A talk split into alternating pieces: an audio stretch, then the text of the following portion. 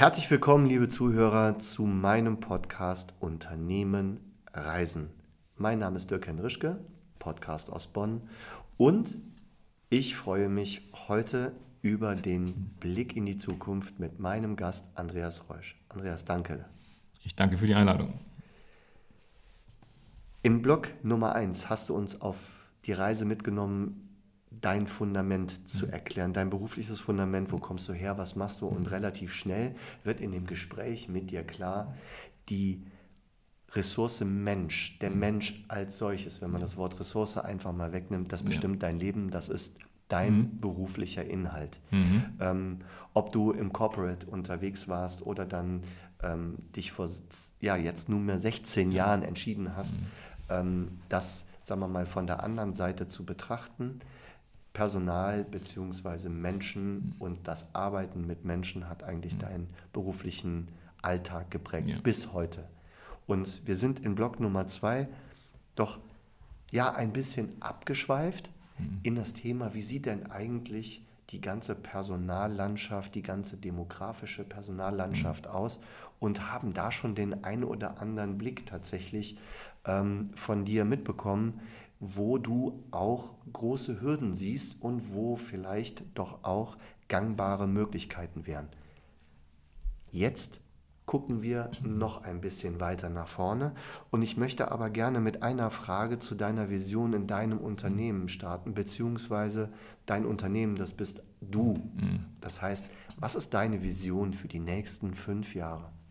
Also meine Vision ist unverändert, äh, das Thema Führung menschlich gestalten oder menschliche Führung möglich machen. Ich bin nach wie vor davon überzeugt, auch wenn es einigen Idealismus braucht, dass man das Thema Führung in sehr vielen Fällen, also mit Fällen meine ich Unternehmen, äh, wertschätzender für die dort äh, tätigen Menschen umsetzen könnte, als es häufig passiert, mhm. häufig geschieht. Und ich bemühe mich bei meinen Klienten genau dieses Gefühl, diese Idee, diesen Gedanken zu vermitteln. Und äh, habe das Gefühl, dass auch, ich würde mal sagen, bei einem guten Drittel, ich bin mal bescheiden, das äh, auf der oberen Ebene, sprich Geschäftsleitung, Geschäftsführung ankommt, äh, dass aber in der Umsetzung, die diese Menschen dann in ihrem Unternehmen versuchen vorzunehmen, häufig sie wieder eingebremst werden an den Realitäten. Mhm.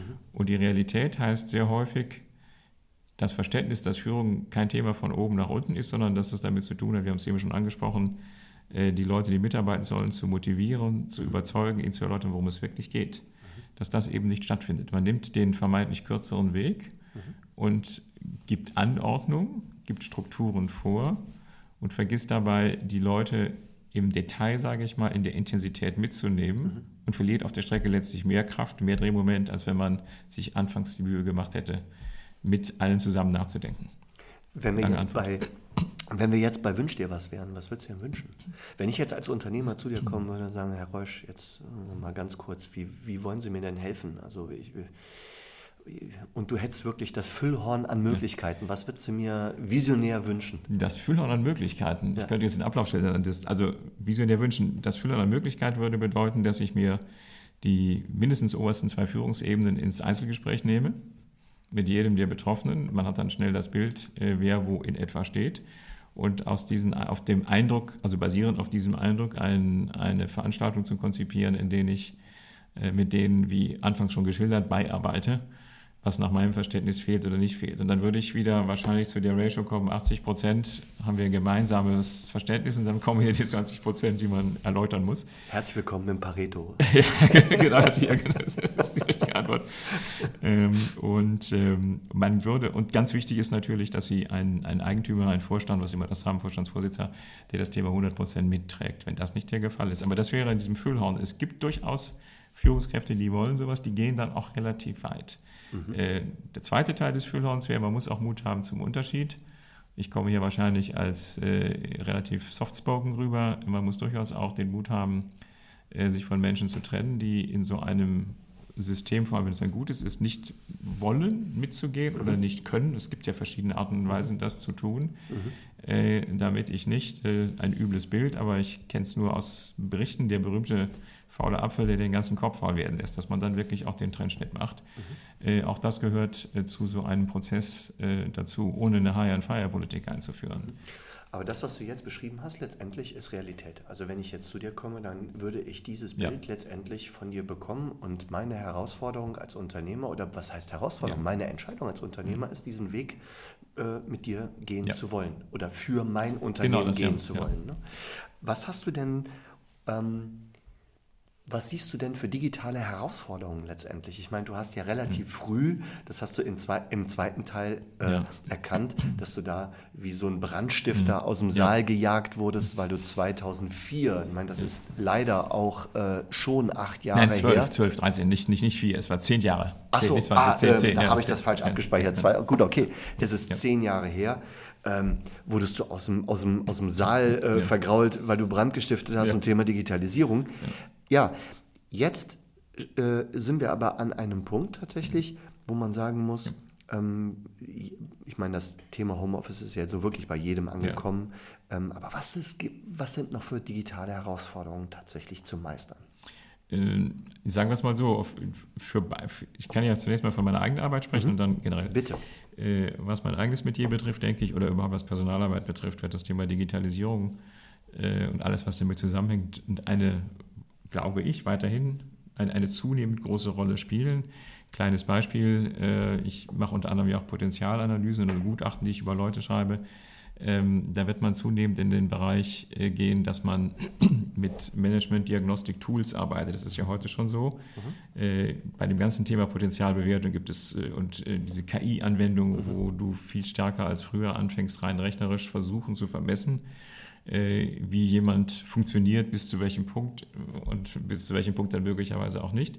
Das sind Bereiche, in denen, glaube ich, meine Branche einiges an Veränderungen vor sich hat. Ja. Man muss in dieses Thema einsteigen. Frage ist für mich da wiederum, wo ist die Grenze, ab welcher Linie, das hat dann was wahrscheinlich mit Hierarchieebene zu tun, werden Menschen nach wie vor von auch von Menschen bewertet werden und sich nicht komplett einem, einem rechnergesteuerten System unterwerfen. Da passiert aber viel. Anderes Beispiel ist ja auch der ganze Recruiting-Markt, der heute durch die entsprechenden Plattformen eine ganz andere Prägung bekommen hat. Was früher das ausschließliche äh, sozusagen Jagdrevier des Headhunters war, ist heute ja äh, Commodity geworden. Ja, ist LinkedIn. Ähm, überall LinkedIn, genau nicht. Das sind, also das sind Dinge, da wird sehr viel passieren. Stichwort Homeoffice. Ähm, interessante Entwicklung ja auch da in zwei Richtungen zu sehen. Zum einen viele Büros, die, viele Unternehmen, die richtigerweise äh, den Homeoffice-Ansatz verfolgen. Wir haben einen großen Schub bekommen durch äh, Covid, der einzige vielleicht positive Effekt dieser gruseligen Krankheitsgeschichte. Ähm, das hat zu einem Umdenken geführt. Ich frage mich allerdings auch, und nicht nur ich, sondern äh, wesentlich bedeutendere Zeitgenossen, wie weit wir mit der kompletten Homeoffice-Struktur langfristig ähm, gut fahren oder ob wir ein bestimmtes Maß an Rückkehr auch in ein Büro äh, in ein gemeinsames Gehäuse irgendwo notwendig haben äh, werden. Ich, viele forieren ja heute sowas, zwei Tage Präsenzpflicht mindestens oder drei Tage, muss man schauen. Ich denke, ganz ohne, hängt natürlich von dem Berufsinhalt jeweils ab, aber ganz ohne äh, Bürogemeinschaft wird es vermutlich nicht laufen, mhm. weil äh, das Gefühl, eine Corporate Identity zu entwickeln, zu einem mhm. heimischen Rechner sehr schwer fällt. Ich erinnere mich an einen Klienten im Corona-Jahr, wo die Mitarbeiter, wir haben einen einzigen Workshop machen können, präsenzmäßig im September 20. Da waren viele Mitarbeiter, die waren vom halben Jahr eingestiegen, die sahen zum ersten Mal ihre Kollegen. Das ja. ist ein Albtraum. Da, ja. da, kommt natürlich kein, und die sollten sich überlegen, wie sie Unternehmen in die Zukunft führen. Also da, da mhm. sieht man die, die Grenzen. Ich denke, da haben wir schon Themen, wo sich noch Dinge in zwei Richtungen bewegen. Ich habe es eben schon gesagt, für mich ist sehr viel Zyklisches immer zu beobachten, der Euphorie des Ausschlagens in die eine Richtung folgt meistens die Ernüchterung in die andere Richtung. Mhm. Äh, insgesamt, aus ökologischen Gründen, ist, haben wir natürlich großes Interesse, dass wir versuchen, ähm, unnötige Mobilität einzuschränken. Äh, wir haben einen Gewinn der Lebensqualität. Ich sehe es ja auch, wenn ich von vier Coaching-Sitzungen drei am PC mache und eben nicht nach London oder Paris fahren muss und einen ganzen Tag investiere. Unschlagbar, viele, viele Vorteile. Mhm. Wie siehst du äh, wir haben jetzt gerade das Wort äh, Homeoffice, ja. Äh, ja. letztendlich und all diese Veränderungen, die mit diesem ganzen Homeoffice so einhergehen. Wie siehst du Schulung mhm. ähm, in der Zukunft? Schulung, Schulung von, von Personal, weil das ist ja auch ja. dein Beritt. Letztendlich das Thema Schulung nimmt ja einen ganz, ganz großen Raum auch ja. in, deiner, in deiner Arbeit ein. Also ich denke, das Thema E-Learning wird ein, ist ein unendlich großer Markt, was immer wichtiger werden wird und noch richtigerweise wichtiger werden wird, war ja da so für mich so ein Stück äh, alte Euphorien äh, kaum auf, da kommt ja so ein Stück weit der, der Grundvokation oder Mission des Internets, dass man nämlich Wissen verteilt. Man erinnere sich ursprünglich, ich habe das ja im CERN entwickelt worden, um Universitäten zu vernetzen. Äh, das ist daher auf geniale Weise möglich, dass du im Grunde die Top, auch im medizinischen Bereich, die Top-Wissens- Inseln, die ich irgendwo habe, zu verbinden und den, Leuten, den Menschen weltweit zur Verfügung zu stellen. Ich denke, das spielt eine ganz wesentliche Rolle. Ähm, auch da wieder die, ich will nicht sagen Einschränkung, aber die Ergänzung. Wobei ich mich selbstkritisch frage, ist das jetzt old school oder ist das, habe ich auch langfristig recht? Ich habe das Gefühl, dass ich mit einem bestimmten Kaliber von Menschen in einer bestimmten Intensität besser arbeiten kann, wenn ich im selben Raum sitze. Wenn es um die reine Wissensvermittlung geht, mag das nicht notwendig sein wenn ich, was äh, häufig Bestandteil meiner Tätigkeit ist, eine verkrachte Geschäftsleitung zu versuchen, wieder in eine gemeinsame Schwingung zu versetzen, mit allen Konsequenzen, die das haben kann, auch im Sinne von Trennung etc., eben geschilderter Prozess. Äh, da braucht man schon das Knistern im Raum, äh, um so eine Veranstaltung über ein, zwei, drei Tage durchzustehen. Wenn alle wie eine Briefwagenkachel auf deinem Großbildschirm sind, ist von einem bestimmten Punkt an diese, diese Intensität nicht darstellbar. Sprich, mhm. das werden wir behalten. Ich glaube aber schon, dass wir eine ganz große Migration sehen werden von heute noch klassischen Schulungsveranstaltungen in, das E-Learning-Segment. Das macht unter allen Aspekten, drängt es sich einfach auf. Mhm. Und das heißt mit anderen Worten, äh, Hybrid. Lernen sollte in der heutigen ja. Zeit hybrid sein.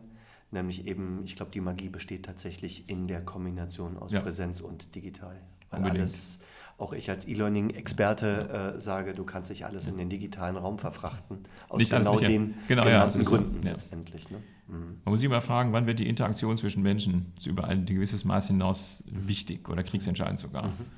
Und äh, wenn diese Schwelle erreicht ist, dann sollte man sich zumindest fragen. Wobei auch da ich nicht ausschließe, dass wir werden bessere Techniken haben, wir werden möglicherweise, du kannst Haptik haben, etc. etc. Also von daher mhm. äh, mag sein, dass irgendwann mit den passenden Robotern im Raum es auch dann wieder so geht.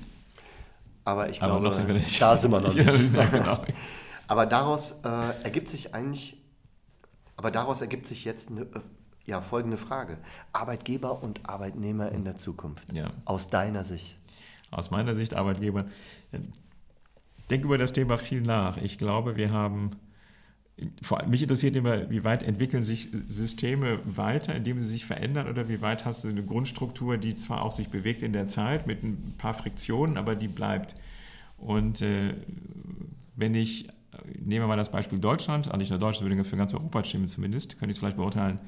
Wenn ich schaue auf diese beiden Gruppen Arbeitgeber, Arbeitnehmer, habe ich insgesamt relativ wenig, mag jetzt negativ klingen, Veränderung im Sinne von Entwicklung aufeinander zu Verständnis. Du hast die Arbeitnehmerschaft, ich mache es ein bisschen politisch, die eben vertreten von Gewerkschaften mit den klassischen Forderungen äh, dort steht. Du hast auf der anderen Seite die Arbeitgeberschaft, die dem irgendwie begegnet. Wir sind in einem vielleicht auch politischen System, was uns mhm. zurzeit äh, wenig Entwicklungsspielraum lässt, weil beide Seiten ping-pong-mäßig immer ihre Ansprüche geltend machen müssen. Auch durchaus berechtigt teilweise, teilweise überzogen, aber es ist so, eine, mhm. so ein für meinen Geschmack festgefahrenes Modell. Im Sinne dessen, was wir vorher jetzt besprochen haben, ist es natürlich genau der falsche Weg. Eigentlich müsste man auch da Disruption, Veränderung, Entwicklung. Mhm. Es sollte ein ganz anderes Aufeinander zugehen. Wenn ich mhm. mal positiv davon ausgehe, Hierarchien weichen weiter aus, die Führung, die sich verändert das äh, Lernen, dass ich äh, vielleicht die Arbeitnehmer nicht mehr als Arbeitnehmer sehe, sondern der Arbeitgeber eben zufällig der ist, der den anderen Leuten beibringt, was sie, wie sie was machen und sie dafür begeistert. Das ist ein ganz, ganz anderes Rollenverständnis. Mhm. Diese, die Begriffe Geber und Nehmer haben immer noch so eine, eine scharfe Grenze zwischen oben und unten. Das gefällt mir nicht. Mhm. Frage da aber auch wieder, was ich vorhin sagte, Realität. Nice comes always come last. Gibt es zum Schluss wieder selbst wenn wir versuchen, die Grenzen aufzuwecken, plötzlich wieder äh, irgendwelche Typen von Menschen, die versuchen durch brutales Auftreten äh, ein Stück dieser alten Struktur herzustellen oder mhm. wenn wir wirklich eine Veränderung schaffen. Versuchen sollten wir es auf jeden Fall. Das wäre ganz dringend mein, mein, mein, mein Wunsch, dass man aus diesem Geber-Nehmer-Ding rauskommt. Was äh, stellt in diesem Zusammenhang die soziale Verantwortung in der Zukunft äh, für einen Stellenwert, also für den Arbeitgeber? Also extrem hoch. Ich denke, sie ist noch höher, als sie es immer schon gewesen sein sollte. Je nach Land wissen wir, ist das sehr, sehr unterschiedlich. Ich glaube, die Bundesrepublik war, äh, um den kurzen Exkurs zu machen, schon mal wesentlich besser unterwegs. Nicht im Sinne von früher war alles besser, aber ich denke, wir waren im Sinne sozialer Marktwirtschaft äh, wahrscheinlich eines der am weitesten entwickelten Länder hier auf diesem Planeten. Dummerweise auch hier immer wieder eine Sinuskurve, ne? Auch hier eine Sinuskurve. Ich bin, muss ich sagen, erschrocken. Für mich hat es angefangen, so ab Mitte der 90er letztlich mit dem Aufkommen dieses Shareholder Value-Dings, auch in Deutschland.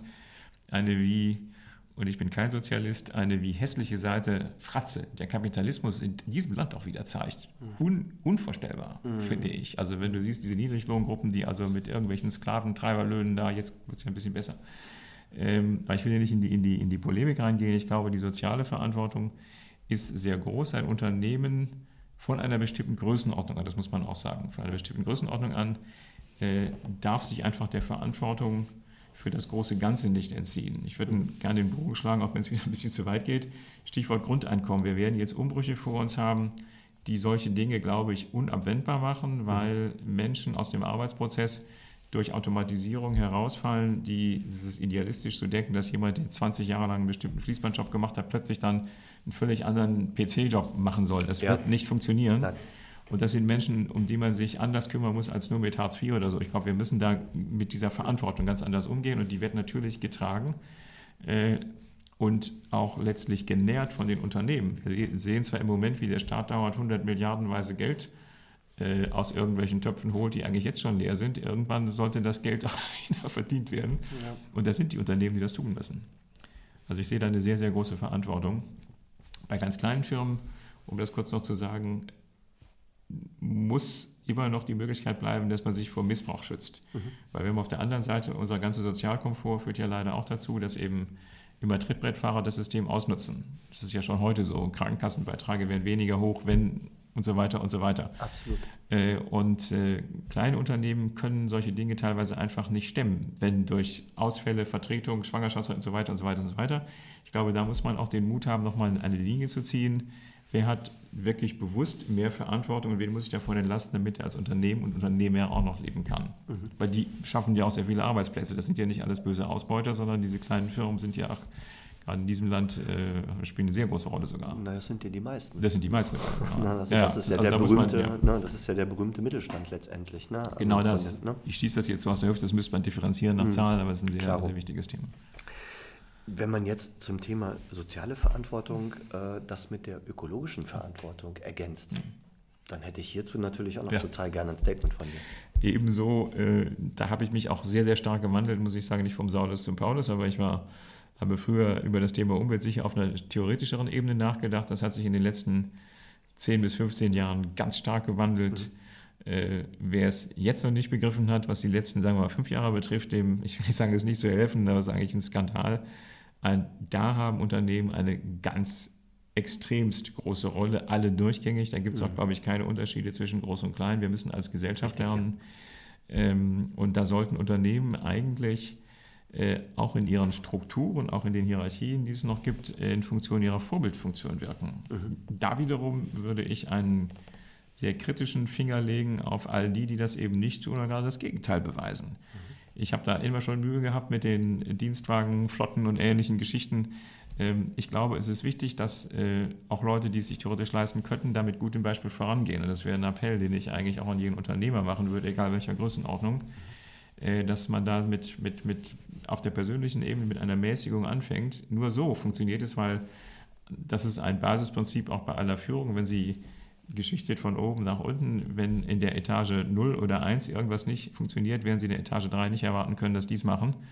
Schon zwei wird sagen, ich tue es nicht, die machen es dann nicht und die sprechen nach unten. Richtig. Entweder ja. lebe ich es vor oder es geht gar nicht. Und wenn du es vorlebst, fängt es ja nun mal bei dem kleinsten mhm. Glied an und ist wenn ja. dem nichts vorgelebt wird, dann wird das, das insgesamt ist, ja, genau eben so, leider ja. nicht, nicht, wird nicht funktionieren. Ja. Mhm. Also. Wir kommen zu der letzten Frage. Meiner Meinung nach zu der spannendsten aller Fragen, nämlich ich möchte von dir tatsächlich deine unternehmerische Reise in einem Satz zusammengefasst haben. In einem Satz. Ähm, fällt mir angesichts meiner Freude an vielen Worten schwer. das war schon der erste Satz, der weg ist. Ähm, ist Dankeschön. genau. Nein, ich glaube, in, in einem Satz ist es ähm, von, der, von der Freude im One-on-One, -on -One, im Eins zu eins Verhältnis Menschen in ihrer Potenzialentwicklung weiterzuhelfen, zu dem Willen und fast sogar der, der, der Aufforderung, dieses Wissen, diese Kenntnis und dieses Können an Unternehmen und Gesamtorganisationen weiterzugeben, im Interesse der dort Mitarbeitenden. Das ist so eigentlich meine, meine Reise, auf der ich mich auch immer noch befinde. Weg von hinzu. Weg von hinzu, ja. Weg von Schön. klein zu ja, größerer Maßstab. Vielen Dank. Also, ich danke Andreas, dir. das war ein ganz, ganz tolles Gespräch. Das hat mir sehr, sehr viel Freude gemacht. Für mich waren extrem viele Dinge dabei, die ich maximal spannend finde und wo es sich definitiv nochmal lohnt, zurückzuspulen und das sich doch mal anzuhören äh, und sich darüber mal ein paar Gedanken zu machen, in welcher äh, Zeit wir gerade leben mhm. und wo es sich durchaus lohnen sollte, auch mhm. sich Gedanken darüber zu machen, weil das beschäftigt und ähm, beeinflusst uns alle. Mhm. Diese Themen, gerade äh, die ganzen Personalthemen draußen äh, in unserem mhm. Land, sollten niemals niemals mhm. ein Luxusthema sein sollten, ja. so, sondern sollten tatsächlich in der Priorisierung mhm. tatsächlich immer äh, die Nummer eins sein oder zumindest ja. sich ganz weit oben stattfinden. Ich danke dir herzlich für diese ganzen, für diese ganzen Einblicke mhm. in deinen beruflichen Alltag, in deine ganze Reise und ja, möchte mich an dieser Stelle herzlich bei dir bedanken. Also ich bedanke mich ebenfalls, war auch für mich eine sehr interessante Reise, bringt einen erneut ins Nachdenken, was man ohne niemand tun sollte. Dein letztes Statement äh, kann ich nur unterstreichen. Äh, ich freue mich aber auch, wie du selber so den, äh, den Apparat in dem Kopf anwirfst. Insofern sind diese Podcasts eine sehr schöne Sache. Ganz herzlichen Dank und mach weiter, bitte. Ich gebe mir alle Mühe und äh, diese Reise ist definitiv noch lange nicht vorbei. Ja. Ich möchte mich aber auch bei den ganzen Zuhörern da draußen bedanken, die äh, unserem Podcast Unternehmen Reisen jedes Mal wieder die Chance geben und fleißig zuhören. Abonniert unseren Podcast, lasst eine kleine, einen Daumen hoch da, abonniert den Kanal und stellt vor allen Dingen Fragen. Andreas genauso wie mich findet ihr bei LinkedIn. Man kann sich ganz leicht mit uns vernetzen. Und wenn aus diesem Podcast heraus, aus diesen drei Folgen mit Andreas Reusch, die ein oder andere Frage ähm, aufgeploppt ist oder noch offen ist, dann kann ich jedem nur empfehlen, schlagt in die Tastatur, macht LinkedIn auf, vernetzt euch mit uns und stellt die Fragen. Wir sind sicherlich relativ schnell dabei, auch die passenden Antworten zu bringen und äh, zuzusenden.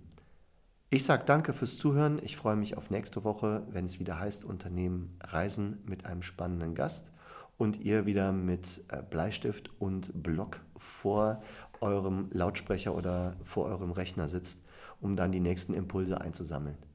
Danke und bis nächste Woche.